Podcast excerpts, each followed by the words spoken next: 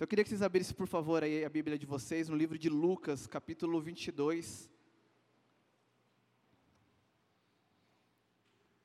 Lucas, capítulo 22. Abriram? Ali o Evangelho, ali, terceiro livro do Evangelho, dos Evangelhos. Lucas capítulo 22. Eu queria, antes de ler com vocês, eu queria orar, amém? Então fecha seus olhos para a gente poder orar mais um pouquinho. Pai, nós te agradecemos, Senhor. E eu quero te pedir, Espírito Santo de Deus, que o Senhor possa vir com poder sobre nós nessa noite. Eu quero declarar, Senhor Deus, diante dos meus irmãos, que eu preciso do Senhor que eu sou fraco, Pai. Eu oro eu rogo ao Senhor para que o teu poder se aperfeiçoe na minha fraqueza, Pai. Pai, que toda honra e toda glória seja dada ao Senhor. Tudo aquilo que vier de mim, Pai, que seja anulado, Senhor. Me usa, Senhor, como um vaso segundo a tua vontade. E que essa palavra venha como uma flecha nos nossos corações que nós possamos aprender com o Senhor, Pai, que não seja somente um, um, um, um, discurso, que não seja somente uma palestra, mas eu peço, Pai, que isso possa ser é, liberado com uma carga profética, em ministração aos nossos corações, para que nós possamos sair daqui nessa noite transformados, Pai. Eu peço em nome de Jesus, eu vim aqui também para receber do Senhor, o Senhor já tem falado ao meu coração e eu oro pedindo para que o Senhor continue falando. É assim que eu oro em nome de Jesus, amém. Lucas 22, acharam? Vou ler a partir do, cap, do versículo 24. Diz assim, ó. Suscitaram também entre si uma discussão sobre qual deles parecia ser o maior. Mas Jesus lhe disse: dos, dos reis, dos, é, os reis dos, do, uh, perdão, vou ler de novo 25. Mas Jesus lhes disse, lhes disse: os reis dos povos dominam sobre eles, e os que exercem autoridade são chamados benfeitores. Mas vós não sois assim. Pelo contrário, o maior entre vós seja como o menor, e aquele que dirige ou aquele que governa seja como o que serve. Pois qual é maior? Quem está à mesa ou quem serve? Quem está à mesa ou, que, ou quem serve? Porventura não é quem está à mesa? Pois no meio de vós eu sou como quem serve. Até aí. Queridos, é só para a gente entender o que estava acontecendo aqui. Jesus, ele tinha acabado de ter a última ceia com seus discípulos. Então imagine talvez aquele clima de, eu não digo de ansiedade, porque eu não acredito que isso brotasse no coração de Jesus, mas talvez um clima de urgência, de responsabilidade com tudo aquilo que ele precisava trazer para os seus discípulos, naqueles, naquele momento crucial. Talvez fosse as últimas palavras de Jesus para os seus discípulos. E aqui, um pouquinho antes ali, se vocês lerem o capítulo todo, você vai ver que foi a última ceia. Ele estava sentado lá com os discípulos, já tinha acontecido aquilo que vai acontecer hoje, onde ele nos, instrui, nos instruiu a fazer isso. E ali ele traz a notícia de que ele seria traído e aí começou, meu, aquela, aquele, aquela conversa no meio da, da reunião ali, no meio da mesa, o pessoal começa meio que, dis, talvez discutir entre si, né, de quem seria o, o, o, o traidor, né, e logo em seguida, o, o, no versículo 24 que a gente leu, diz que suscitou também, né, além dessa, desse questionamento de quem era o traidor, de quem seria o maior dentre eles. Né? Então você vê que até no meio dos, dos, dos apóstolos, dos discípulos, havia essa prepotência, né? De tipo assim, pô, há uma hierarquia aqui, um é melhor que o outro, sei lá, imagina Pedro. E em outros textos do, dos evangelhos falando da mesma situação, Pedro vira para João e fala assim, quando Jesus fala que iriam trair, Pedro vira para João e fala assim, tipo, pergunta para ele aí, quem que é? Tipo, eu não sou, você também não é, né? Então, quem é os, os pobres pecadores? Né? E ali começou essa discussão, e aí surgiu essa discussão de quem seria o maior. E aí quando Jesus responde, e é muito interessante, queria que vocês guardassem isso. Fala assim que Jesus respondeu que os reis dos povos dominam sobre eles, e os que exercem autoridade são chamados benfeitores. E aí Jesus enfatiza: "Mas vós não sois assim. Pelo contrário, o maior entre vós seja como o menor, e aquele que dirige, e algumas versões falam, aquele que governa, seja como o que serve. E aí ele termina no 27 falando que ele era esse que serve. Ele era esse, aquele que trazia esse exemplo, porque na mesa ele serviu a galera. Naquele momento foi ele que serviu os discípulos, foi ele que lavou os pés dos discípulos. Então, Jesus estava trazendo ali esse conceito de, de que a, não é importante aquele que está governando, mas se aquele que quer governar ou dirigir, ele primeiro precisa entender que serve. Eu queria que vocês guardassem isso com vocês, porque eu quero entrar numa, numa outra situação que vai parecer que eu estou saindo do contexto, mas eu não estarei saindo do contexto, para que a gente possa entender algumas coisas. Eu queria construir algo com vocês. Eu não sei se vocês já assistiram aquele filme Clique. Quem já assistiu? Com Adam Sandler. É filme moderno, filme novo a galera assiste, né? Eu falo de uns filmes antigos, dois, três, levanta a mão, falo, meu Deus. Ou eu estou ficando velho ou meu gosto é meio ultrapassado, não sei. Mas falando desse, desse filme, eu não vou falar sobre o filme, mas existe algo nesse filme que me marcou. Cara, eu, eu, eu fico impressionado como Deus ele fala comigo. Algumas pessoas já, já, nossa, você usa filmes, né? Eu falei, cara, porque o Espírito Santo assiste os filmes comigo, né? Ele que está dirigindo ali, né? Ele que está tipo, ó, esse aqui não pode, esse aqui você assiste, ó, essa cena cai fora, vai piorar. É, assim, é tipo assim. Eu lembro que eu estava assistindo esse filme, uma sinopse breve. O contexto do filme fala do quê? De um arquiteto que tinha uma família tal e estava tipo frustrado com o trampo dele por causa da correria.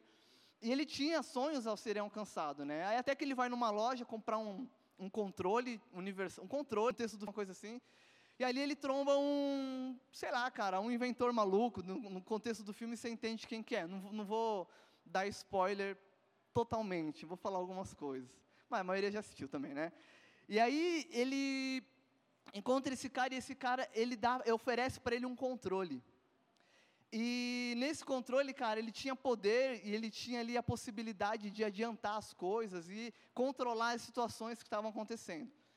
Enfim, o que acontece? Ele começa a usar o controle, começa a fazer algumas coisas, mas lá para o final do filme você começa a perceber que ele se arrepende de algumas decisões que ele tomou com aquele controle né? Você vê que ele começa a perder momentos com a família, começa a perder momentos com os filhos, perde circunstâncias preciosas ali com, com a sua família, enfim, ele vê que é, mesmo tendo algo tão poderoso na mão ali, tendo um controle universal, que ele tinha controle sobre a vida dele, sobre determinadas situações, ele percebeu que ter o controle das, das escolhas não era o suficiente, porque a, aquilo que viria depois, ou a consequência daquilo, ele não teria controle. Por que, que eu estou falando isso? Porque eu creio que há em nós, na nossa, na nossa geração, talvez um anseio muito grande, um anseio da humanidade de ter um controle. Fala real, quem está jogando, quem gosta de jogar videogame? Eu não jogo muito, porque talvez eu tenha, eu tenha um probleminha de jogar meio que viciar. Então eu prefiro já nem jogar para não para ter fazer tempo para fazer as outras coisas, né?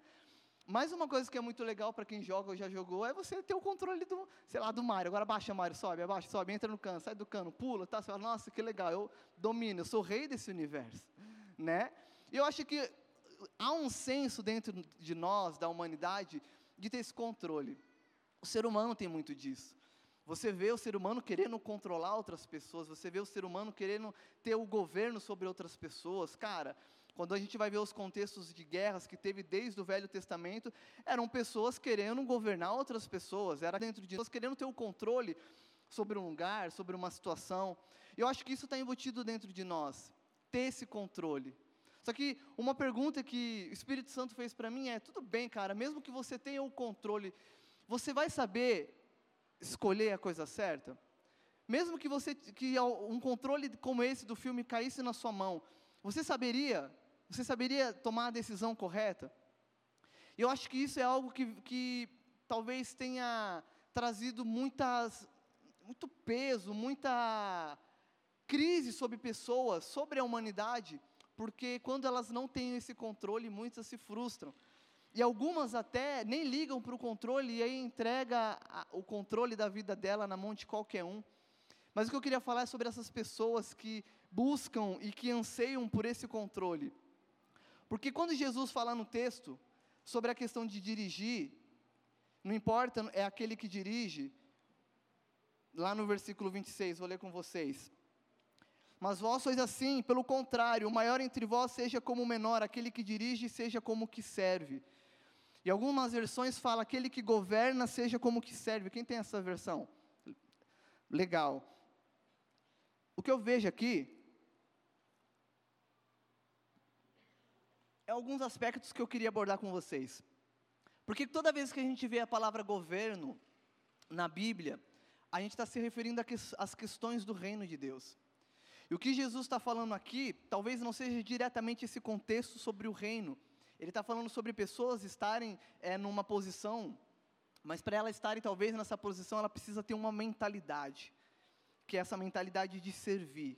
E é isso que eu queria falar com vocês, porque quando Jesus fala sobre o reino de Deus, ele traz esse conceito. E eu acredito que reino de Deus a gente pode entender de algumas formas. Eu creio que o reino de Deus são padrões celestiais, padrões dos céus, que o Senhor traz para nós, para que a gente possa praticar. E dentro desse reino existe um rei, Deus, ele, existe alguém que governa. Então eu entendo que para gente, quando Jesus fala sobre reino de Deus, ele está falando o quê? que são padrões que ele coloca para nós, para que a gente possa ser dirigido pelo rei desse reino que ele está trazendo. Deu para entender? Ou ficou confuso? Quem entendeu? Quem não entendeu? Quem não quer participar? Eu sempre quis fazer isso, eu acho legal. Beleza. É, voltando aqui, perdão. E o, que, o que, e o que eu entendo de quando Jesus fala sobre o reino é isso. Há um padrão, há padrões que serão estabelecidos para nós, padrões de um reino celestial que serão estabelecidos para nós, para que a gente possa viver so, sobre esses padrões, dirigido pelo rei desse governo. E olha que interessante, em, em Romanos capítulo 8, no versículo 14 diz que os filhos de Deus são guiados pelo Espírito Santo.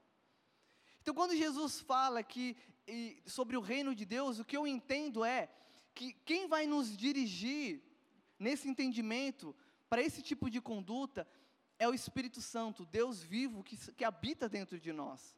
Amém? A terceira pessoa da Trindade, aquele o rei soberano, poderoso que escolheu habitar entre nós e ele resolveu morar dentro de nós, mesmo a gente sendo imperfeito, mesmo sendo falhos. Né? Alguns ele vai ter um pouco de dificuldade, como eu, tipo o templo não é tão, tão amplo. E alguns ele fala, nossa, o templo é amplo, né, tal. Mas ah, ninguém entendeu a piada, né? Hoje eu não estou muito, muito bom na piada. Aqui, na nossa mente parece muito engraçado. Aí quando você está falando, você fala, vai ser legal, aí você fala, poxa, acho que eu não expliquei direito. Você quer saber sobre piada ruim? Conversa com o Diego Tretel que ele vai te falar como é falar piada ruim. Agora voltando para cá.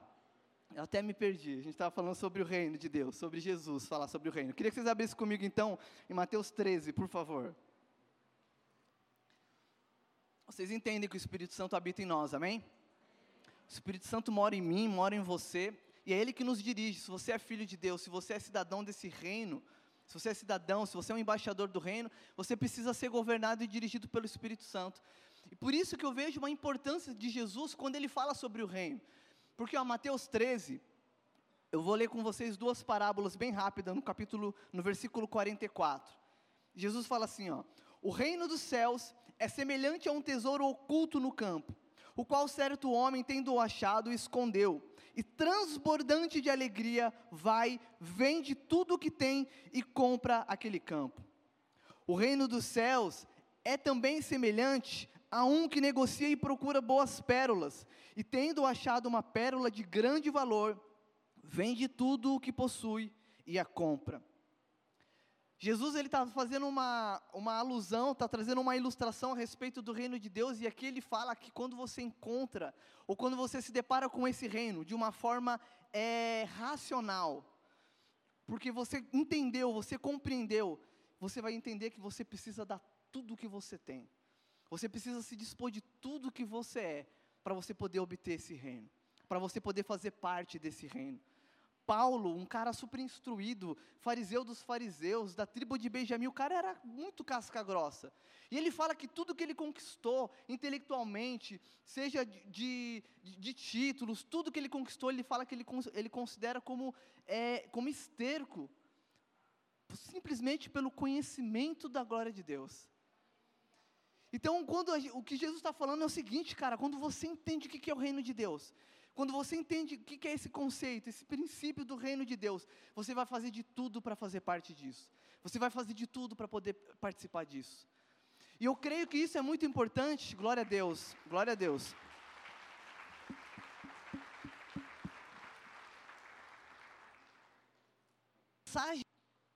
E eu sei que isso é muito importante porque a mensagem de Jesus foi sobre o reino de Deus. Jesus começou pregando sobre o reino de Deus. E tudo que ele ia falar, ele falava sobre o reino de Deus. Depois que Jesus morreu e foi crucificado, quando ele encontrou os discípulos, após eles, ele ter ressuscitado, em Atos fala que eles falavam a respeito do reino de Deus. Cara, isso é muito importante e a gente precisa entender isso. Primeira menção de Jesus pregando na Bíblia, em, em Mateus 4, 17, ele fala para que a gente se arrependesse, porque o reino dos céus estava chegando. Arrependei-vos, porque o reino dos céus está chegando. O que ele estava falando ali era o seguinte, galera, eu estou vindo de um lugar que vocês não, não, não sabem o que é, mas o que eu estou querendo falar para vocês é porque eu estou trazendo os padrões desse lugar para vocês. Então arrependam, muda a rota, muda a colisão, a, a, o rumo que vocês estão seguindo, dá meia volta, se arrependam. Metanoia, uma mudança de mente, 180 graus, você volta, muda a rota, o caminho que você está indo, porque eu tenho um caminho novo para vocês, o caminho do reino, o caminho do reino dos céus. A palavra é, é, se, arre, se, arrepender no original, no conceito hebraico, é a palavra techuvá, que significa é, se não me engano é isso, é techuvá, que significa voltar à origem. Olha que lindo isso. Não é simplesmente você estar tá numa rota, ah, me arrependi, é isso. Não. Esse se arrepender está te levando a um lugar. Esse se arrepender está te levando a um destino, está te levando à sua origem, aquilo para aquilo que você nasceu, para aquilo para que, que Deus te criou. Então, quando Jesus fala arrependei-vos, o que Ele está falando é isso. Eu estou trazendo um conceito novo para vocês de reino, e você percebe isso porque logo no capítulo seguinte ele começa a falar sobre as bem-aventuranças. Bem-aventurado aquele que é pobre de espírito, porque dele é o reino dos céus. E aí ele continua falando sobre os bem-aventurados, e ele traz essa alusão que aqueles que, que vivem essa bem-aventurança deles é o reino de Deus. Em Mateus 6, no outro capítulo, você vê Jesus falando, quando ele vai ensinar a respeito de oração. Vocês estão comigo? Quando ele vai ensinar a respeito de oração, ele fala assim: Pai nosso que estás no céu, venha a nós o teu reino. Olha que importante isso, quando a oração que a gente costuma fazer quase todo domingo tem esse conceito tão importante.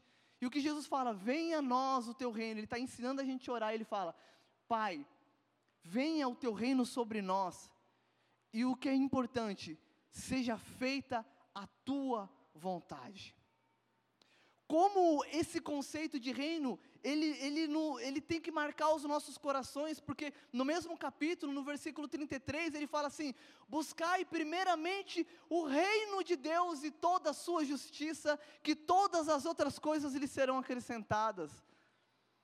Jesus anuncia que ele estava trazendo um novo padrão. E ali, no Sermão do Monte, ele começa a estabelecer aquilo que era no coração dele, ele começa a aperfeiçoar a lei de Moisés.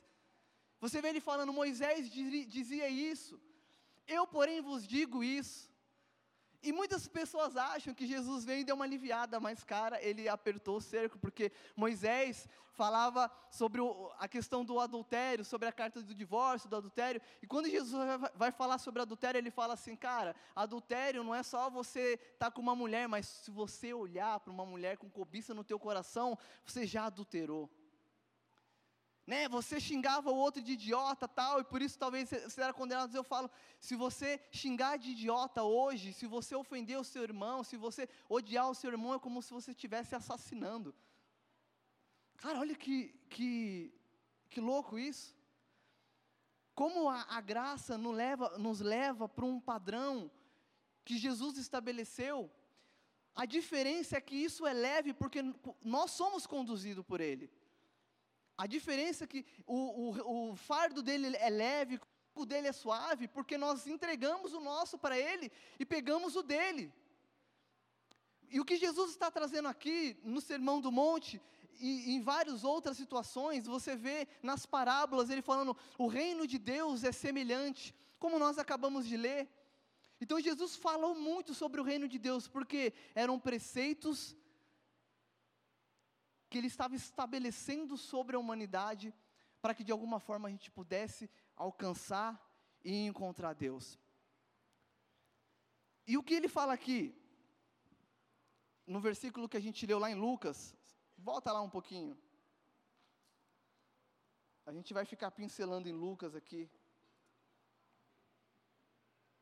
Antes de eu ler, ele começa a trazer esse, esse padrão diferente, porque quando ele fala no texto, é, os reis dos povos dominam sobre eles e os que exercem autoridade. Quando ele vai falar sobre os discípulos, fala assim: Mas vocês são diferentes ele aperfeiçoou esse conceito de governo, ele aperfeiçoou esse conceito de reinado. E olha que interessante, queridos, porque há uma diferença muito grande de império e de reino.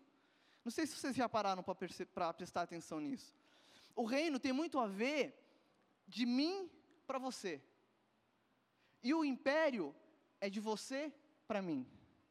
Eu não sei se vocês conseguem entender, o reino tem muito a ver com aquilo que Jesus nos ensinou. Ele veio e conquistou um reino para nós, mas para conquistar o reino, o que, que ele fez? Ele se deu. Ele, ele, ele deu a própria vida em favor de muitos. Eu conquisto um reino, mas ele vem de mim primeiro para você. Ele envolve outras pessoas. O império, pelo contrário, é as pessoas fazendo em prol de, em, ao meu favor. Quando você olha todos os impérios que tiveram, tinha, não era nem um, um lugar central, era uma pessoa central. O Império Romano, na época de Paulo, havia um imperador, Nero. E você vê que geralmente o império tem uma conotação de, de escravidão, tem uma, uma conotação de conquista à força. Você vê como Nero, como ele, o, Império Romano conquistou ali várias e várias coisas, vários reinos, mas era através da força. Eu ouvi uma frase uma vez de, de, Napoleão Bonaparte, Bonaparte que ele falava assim: Eu, Carlos Magno, César Augusto, conquistamos impérios e impérios, mas do que, que adiantou? Foi através da força. Jesus construiu o seu reino através do amor, e hoje existem milhões de pessoas dispostas a morrer por ele. Glória a Deus por isso. Glória a Deus.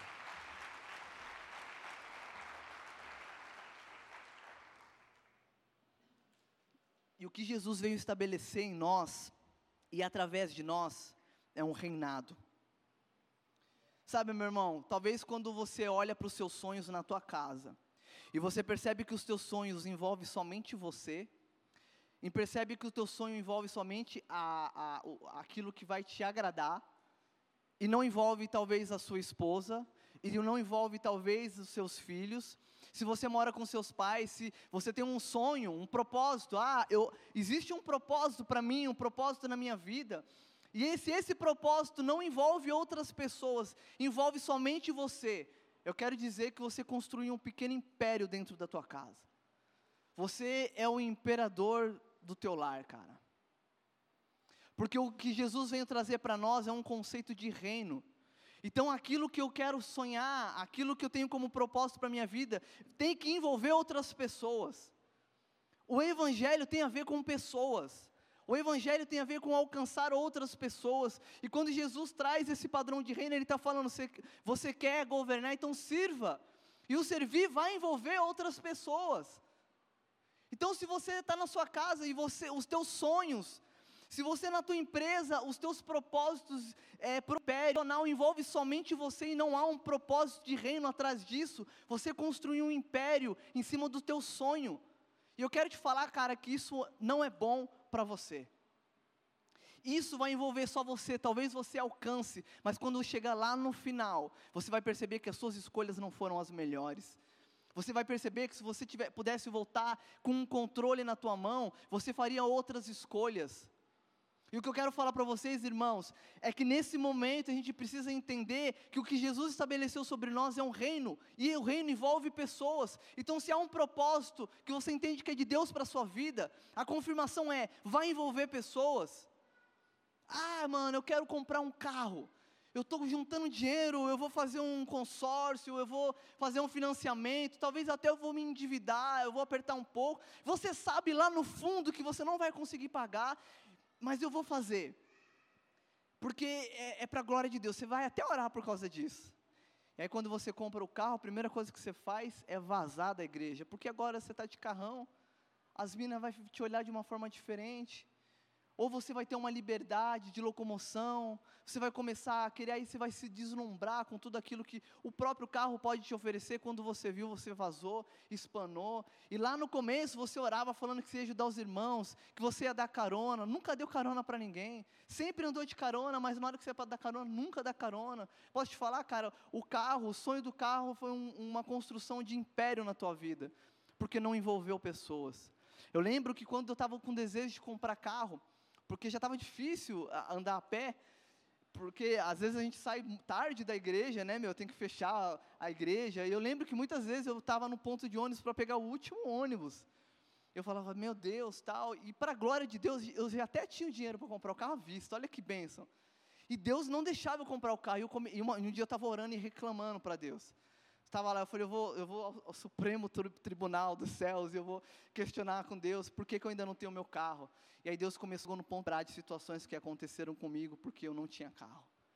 Lembra aquela vez que você chegou no ponto de ônibus, e cara, só tinha um cara lá sentado, e estava um frio lascado, aí você teve a oportunidade de falar do meu amor para ele, vocês até cantaram música para o cara, lembra que vocês pegou, aí ele falou no caso da Gil, que ela tirou a meia do pé dela e deu para o cara, porque era o que dava para dar ali, e o cara estava com dor, e vocês levaram ele até a casa dele, porque por, por coincidência o cara era teu vizinho. Se você tivesse de carro, você ia passar na frente daquele ponto, e olhar para aquele cara e não ia dar atenção. E aí ele começou a me lembrar de várias situações, eu falei, cara, não, pera, o carro tem que envolver alguma coisa.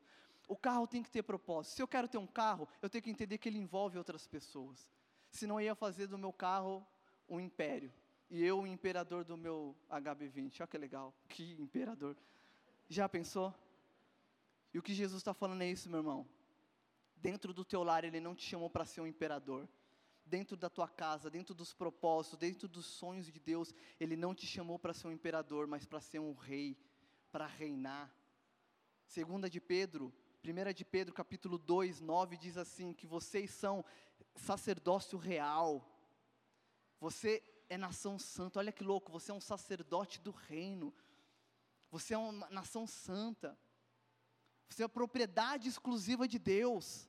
Coloca para mim, por, por favor. Primeira carta de Pedro, 2:9.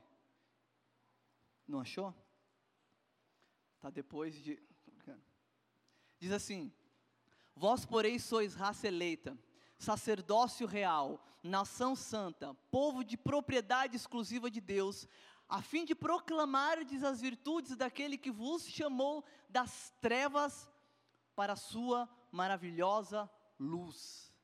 Meu irmão, eu te falar, Deus sempre faz um conceito de luz e treva. E se o que você tem vivido é um império, eu quero te falar, você tem vivido em trevas. Esse não é o plano de Deus para a sua vida.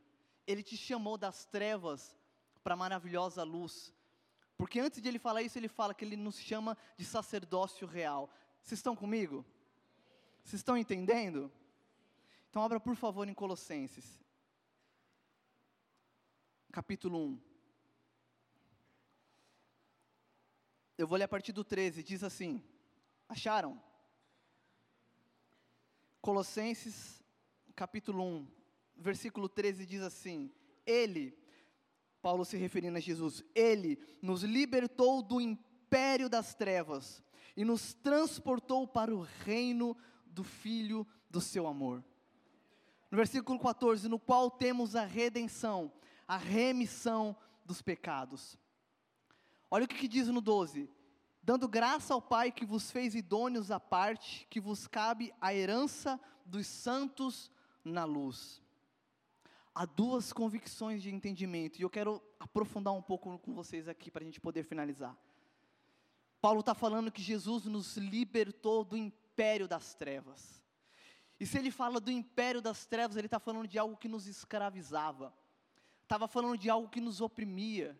E ele fala que Jesus nos libertou do império das trevas para o reino do Filho do seu amor, e algumas versões falam para o reino do seu Filho amado. Cara, isso é demais. Só que por que que nós, cristãos, mesmo tendo esse entendimento, Por que, que nós ainda insistimos em ter o controle de nossas vidas? Porque se nós fazemos parte de um reino, e a gente entende que esse reino é importante para nós, porque Jesus que governa, claro, a importância do reino, e dentro desse reino existe um, alguém que governa, um rei soberano, poderoso, que governa. Por que, que nós, como cristãos, ainda insistimos em tomar o controle das situações e querer governar as nossas vidas como se Deus não existisse? Lu, o Lucas, ele pregou um tempo atrás em Tiago, falando é um texto que fala sobre a gente querer tomar decisões, falar, ah, eu vou fazer isso, eu vou fazer aquilo, eu vou para um lugar, vou ficar um tempo, e não perguntar antes se Deus quer que a gente faça aquilo. Eu lembro que ele falava, querendo Deus, eu vou fazer isso. Querendo Deus, eu vou fazer aquilo. Esse entendimento é o entendimento de que o governo e o controle da minha vida está nas mãos do rei. E se eu faço parte desse reino, o governo tem que estar nas mãos dele. É como se eu tivesse uma casa e abrisse a minha casa para Jesus e falasse: Jesus, eu quero que você entre na minha casa. Só que é o seguinte: tem um quarto lá em cima que eu já até limpei ele. E você vai morar naquele quarto, ele é todo seu. Você tem, faz o que você quiser, pintar, decorar, ele é seu. E aí um determinado dia alguém bate na sua porta, você fala, nossa, tá alguém, tem alguém bravo lá fora, e você vai, abre a porta, está o diabo lá fora. E aí o diabo pega, entra dentro da sua casa, te arrebenta, te dá uma parte de porrada, é, quebra tudo, suja, picha a casa, e você fica indignado. Você, ele vai embora, você levanta, vai lá em cima, lá bate na, no quartinho e fala: Pô, Jesus, olha para meu, olha como que eu tô, meu Satanás entrou aqui, estragou tudo. Aí Jesus fala: Cara, mas ele que não vem aqui no quarto. Eu estava aqui no quarto, que eu não vi o que aconteceu, menino.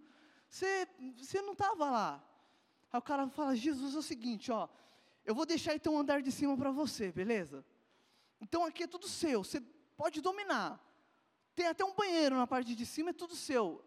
Aí Jesus, poxa, obrigado, você está abrindo a, a, parte de cima da tua casa para mim. E aí você vai, está todo feliz um dia lá na casa, você vê aquela batida, já dá aquele frio na barriga, que você conhece a intensidade da batida.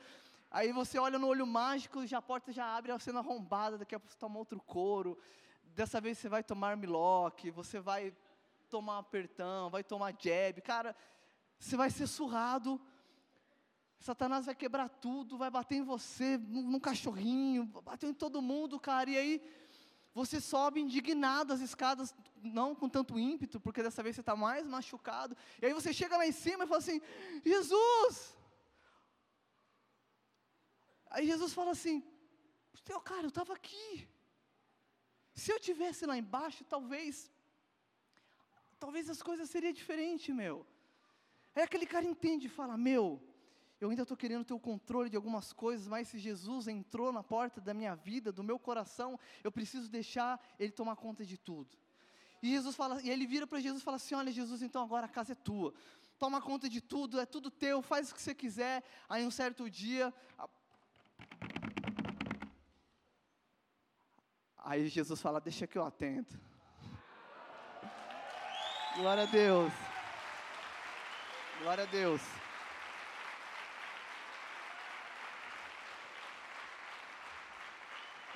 E quando Jesus abre a porta e fala, pois não, Satanás olha e fala, desculpa, foi engano. Ele pega e vai embora. Queridos, nós precisamos entregar o controle, o governo de nossas vidas nas mãos de Cristo.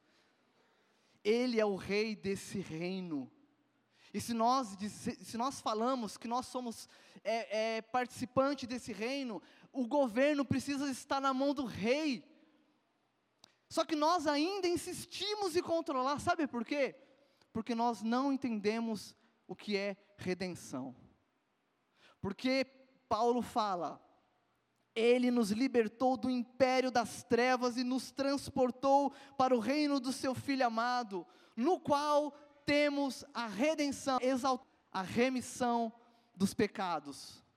E aí Paulo continua exaltando Jesus, ele fala: Este é a imagem do Deus invisível, o primogênito de toda a criação, pois nele foram criadas todas as coisas nos céus e sobre a terra, as visíveis, as invisíveis, sejam tronos, sejam soberanias, quer principados, quer potestade, tudo foi criado por meio dele para ele. Ele é antes de todas as coisas, nele tudo subsiste. Ele é a cabeça do corpo da igreja. Ele é o princípio, o primogênito entre, entre os mortos, para que em todas as coisas ter a primazia. Porque aprove Deus que nele residisse toda a plenitude, e que, havendo feito paz pelo sangue da cruz, por meio dele reconciliasse consigo mesmo todas as coisas, quer sobre a terra, quer nos céus, e a vós outros também, que outrora eres estranhos e inimigo no entendimento pelas vossas obras malignas,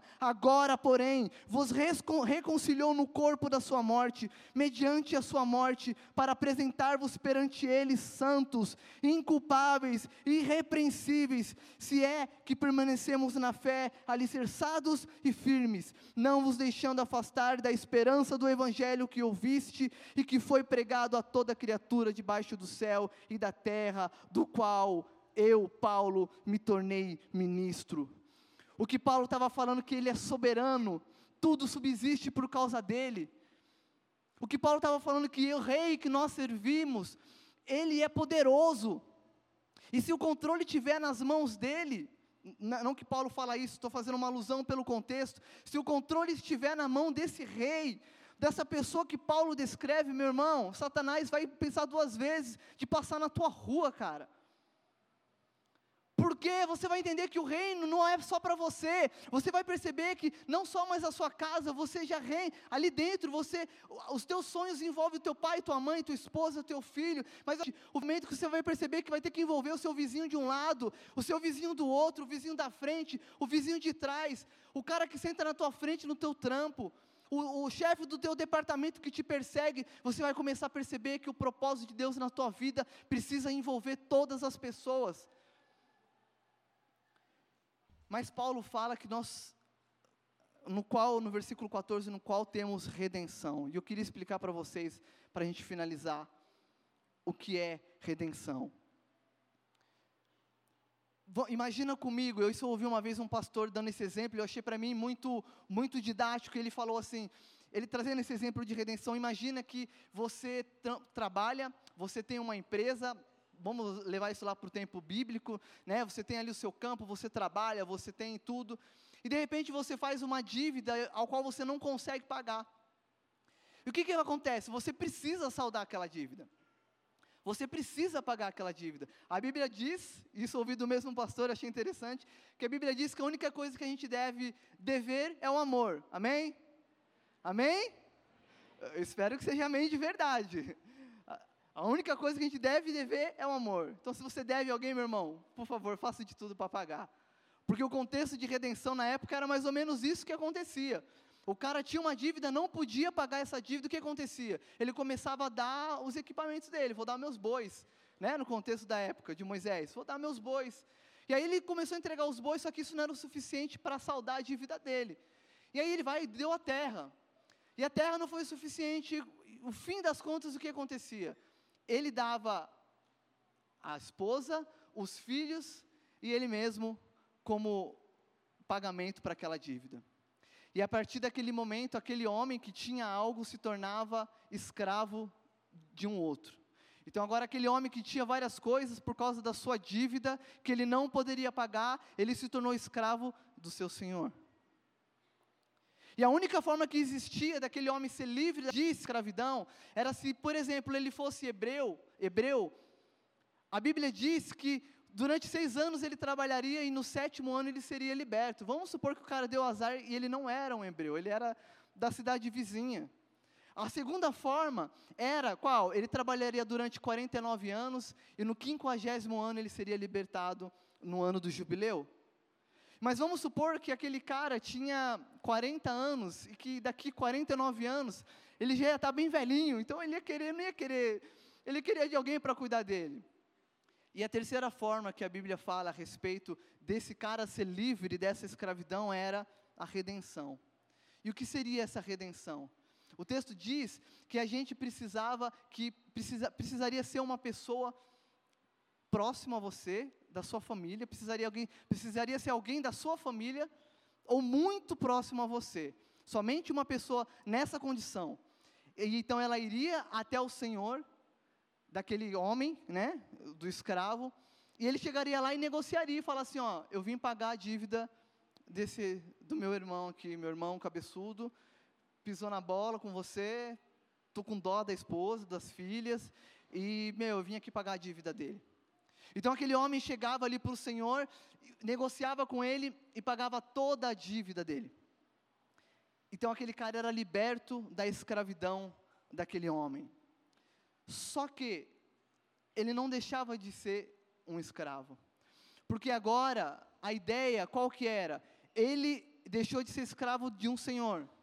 Mas quem comprou a dívida dele, quem pagou a dívida dele, agora se tornou o senhor dele. Então por que, que a Bíblia fala que precisaria ser alguém próximo ou alguém da família? Porque mesmo que esse cara tivesse pagado a dívida do outro, ele iria vir para a casa dele agora, mesmo na condição técnica de escravo, ele seria tratado como alguém da família. Se alguém, ele seria tratado como alguém da casa dele. Por isso que o texto fala que precisaria ser alguém próximo alguém da família para pagar essa dívida. Segundo Pedro 2:19, se eu não me engano, se eu tiver, se eu tiver errado, podem me corrigir o versículo, às vezes eu, eu confundo aqui. Diz que aquele que é vencido, o contexto diz que aquele que é vencido, ele se torna escravo do vencedor.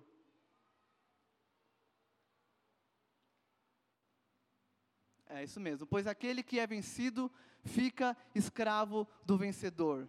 Queridos, quando Adão se rendeu no Éden, algo aconteceu.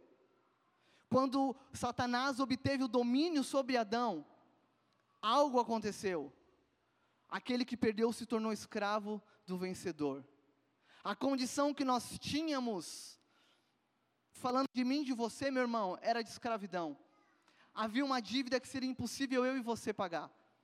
Havia uma dívida que seria impossível, com todo o dinheiro do mundo, a gente pagar, porque não daria como, não teria como. Eu lembro uma vez conversando com a Gil, e eu falei, Gil, se você tivesse 5 bilhões de reais, você abandonaria o Evangelho? Ela falou, não, jamais. Aí ela me perguntou um outro valor, eu falei, não, jamais. E a gente entrou no consenso de que a gente não venderia, porque para a gente poder fazer o Evangelho ter um valor, a gente precisaria primeiro morrer um pelo outro. Eu precisaria morrer pela minha dívida e o melhor de tudo, eu precisaria ressuscitar. E foi exatamente o que Jesus fez. Havia uma dívida que nós jamais iríamos pagar. Havia uma dívida estabelecida sobre nós de morte. Em Romanos 6:23 diz que o salário do pecado é a morte. Abra comigo lá, Romanos 6:23.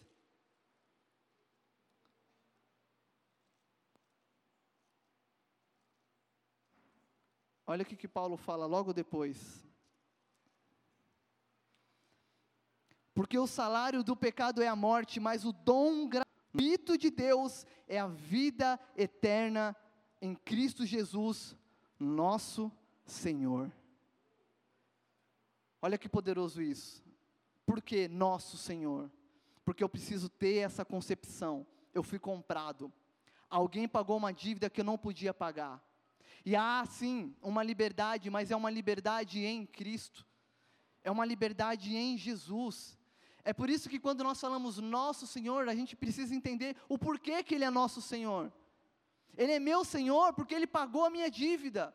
Eu era escravo do pecado, escravo da morte. Eu ia para o inferno. Eu e você, meu irmão, sem Jesus, iria para o inferno.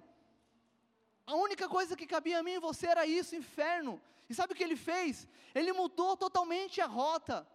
A Bíblia, Paulo disse que ele nos transportou do reino das trevas, um reino de opressão, um reino maligno e nos trouxe para o reino do seu filho amado. Jesus trouxe vida para mim e para você. Jesus clareou a escuridão que nós vivíamos. Por quê? Porque ele pagou as nossas dívidas. Como? Indo naquela cruz e morrendo no meu e no seu lugar. Porque o salário do pecado era a morte. Mas se eu morresse, eu não poderia me redimir. Porque eu sou um pobre pecador. E um humano não pode redimir outro humano porque a, o pecado de Adão já está em, em todos nós. É por isso que Deus enviou Jesus para nascer de uma virgem. tocada pelo Espírito Santo. Não, o, o pecado de Adão não, não estava em Jesus. Ele nasceu de uma virgem e veio como homem. Ele veio como homem, sujeito a todas as tentações, como eu e como você.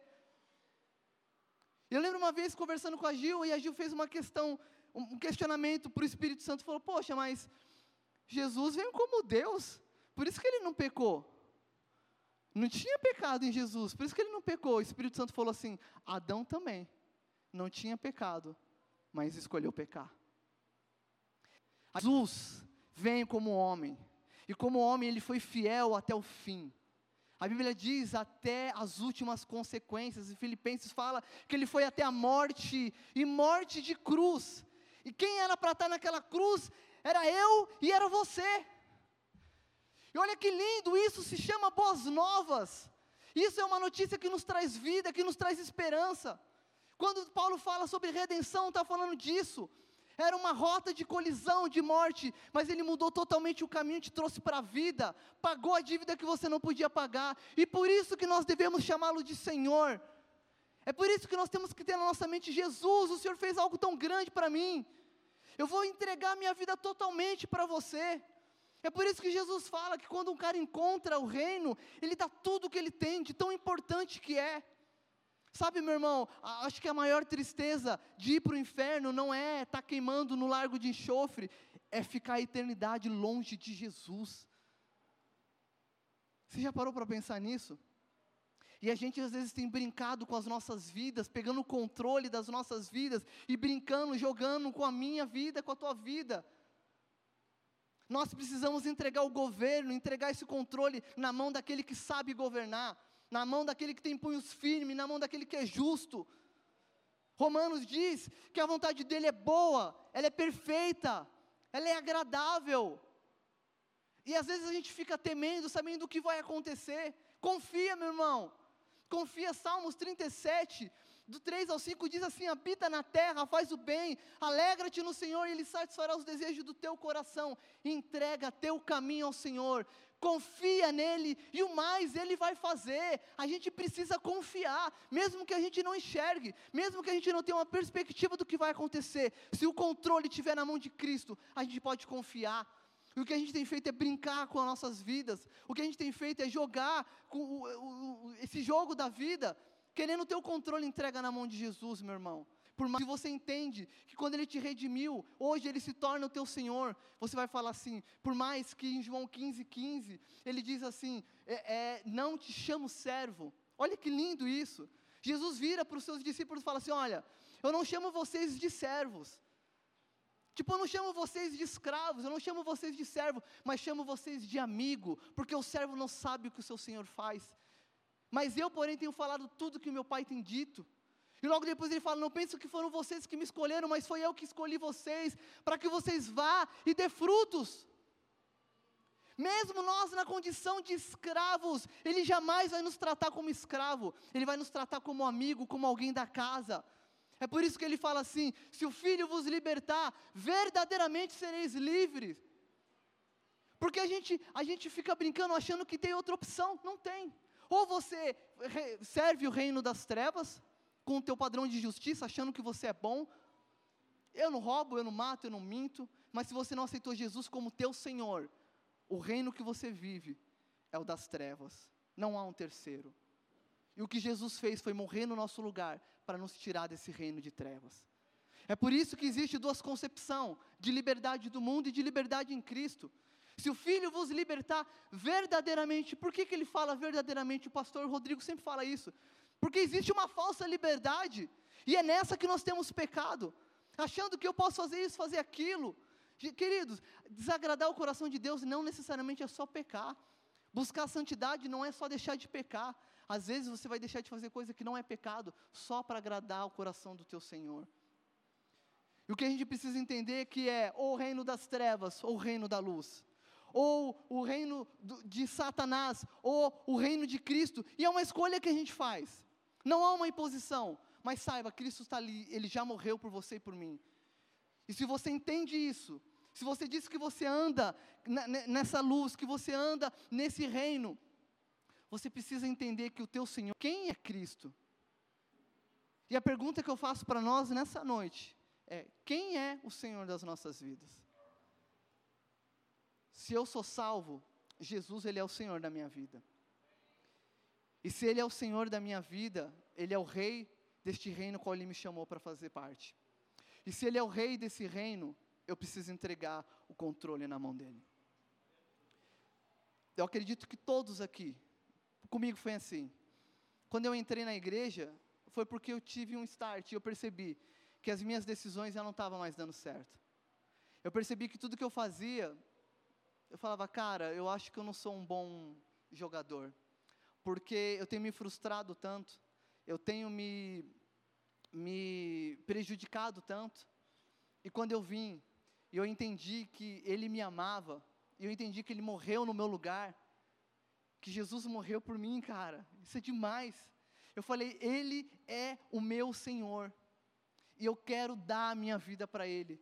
O controle da minha vida está na mão dele. Confesso, irmãos, que às vezes eu puxo o controle da mão dele e quero tomar algumas decisões. E eu me arrependo depois. E às vezes eu fico pensando, falo, poxa, Jesus, talvez se eu tivesse orado mais aqui, talvez se eu tivesse buscado mais ali.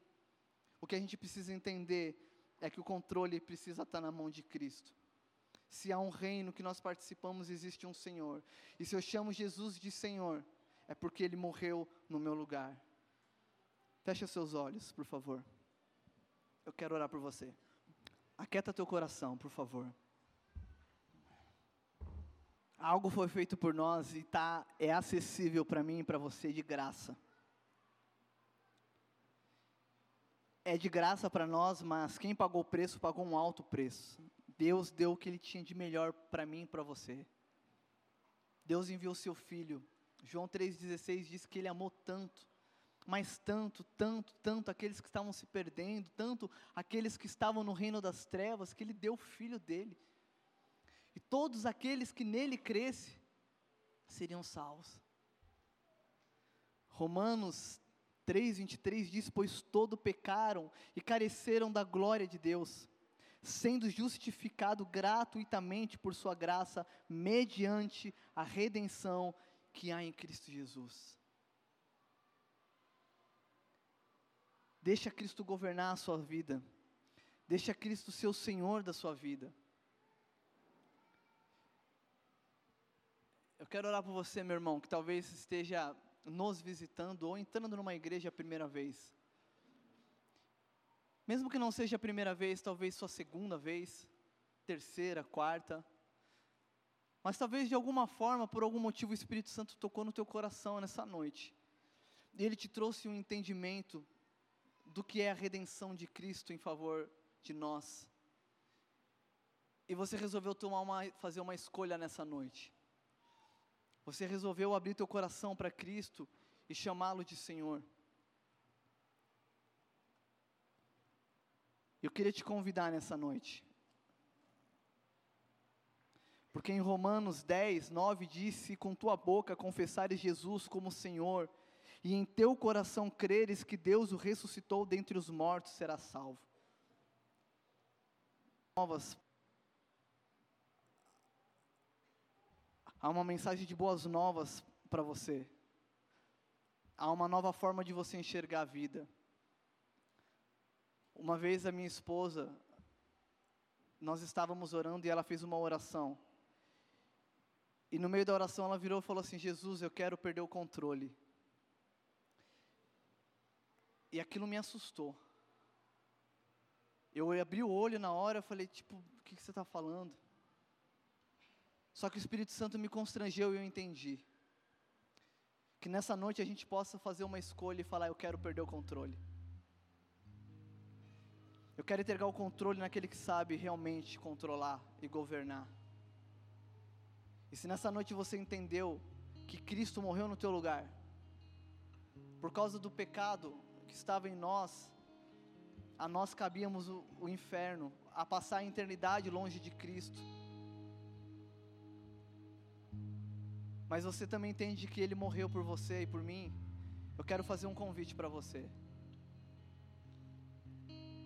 E é um convite que vai exigir de você uma decisão radical. É um convite que vai, decidir de vo, decidi- de- vai exigir de você uma entrega de, de coração, algo visceral. Eu quero te convidar a confessar Jesus como teu Senhor. Quando você confessa Ele como teu Senhor, você confessa que Ele morreu no teu lugar. E que agora Ele é o teu Senhor. E que você rende a tua vida a Ele. Mesmo que você não esteja vindo pela primeira, mas se você nunca fez uma confissão pública, como Paulo fala, se confessar com a tua boca e crer com o teu coração, que Jesus Cristo é o Senhor, que Deus ressuscitou Ele dos mortos, você será salvo. Eu queria, fazer, eu queria que você orasse comigo. Se você tem esse desejo no teu coração,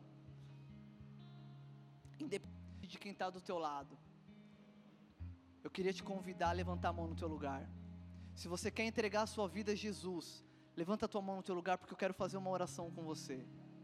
O que eu quero pedir para você é muito simples, perto daquilo que Ele fez por nós. Jesus expôs a vergonha dele numa cruz, e ele não se importou com o que ele se envergonhava naquela cruz, por aquilo que ele sabia que ele estava fazendo. Então eu quero que você seja ousado, levanta a tua mão bem alto. Eu não costumo fazer isso, mas eu peço, levanta a tua mão bem alto, fica em pé no teu lugar, meu irmão. É o momento de você dar um tapa na cara de Satanás, aquele que te oprimiu durante muitos anos, aquele que te oprimiu durante muito tempo, aquele que te trouxe cativo dentro do império das trevas. Hoje é o dia de vocês retornarem. Hoje é o dia de vocês regressarem ao reino do Filho do seu amor. E eu quero fazer uma oração com você, meu irmão. Você que foi valente e levantou do teu lugar. E mesmo você que tem esse desejo, mas está com vergonha, eu peço, cara, levanta do seu lugar. Isso não tem a ver comigo. Eu peço que a igreja abaixe e feche os seus olhos. Isso não tem a ver comigo. Isso não tem a ver com as pessoas que estão aqui. Isso tem a ver com você. Isso tem a ver com aquilo que você pode viver. A mensagem que está sendo transmitida é uma mensagem de vida, de esperança. E só há esperança em Jesus. Só há alegria em Jesus. Eu sei que existem mais pessoas que querem confessar Jesus. Mesmo que você não tenha levantado a mão, fique em pé no seu lugar, eu quero orar com você. Glória a Deus. Glória a Deus. Louvado seja o nome do Senhor Jesus. Pai, a Ti toda a honra e toda a glória. Se esses meus irmãos se levantaram, Pai, é porque eles entenderam a mensagem que o Senhor passou ao coração deles.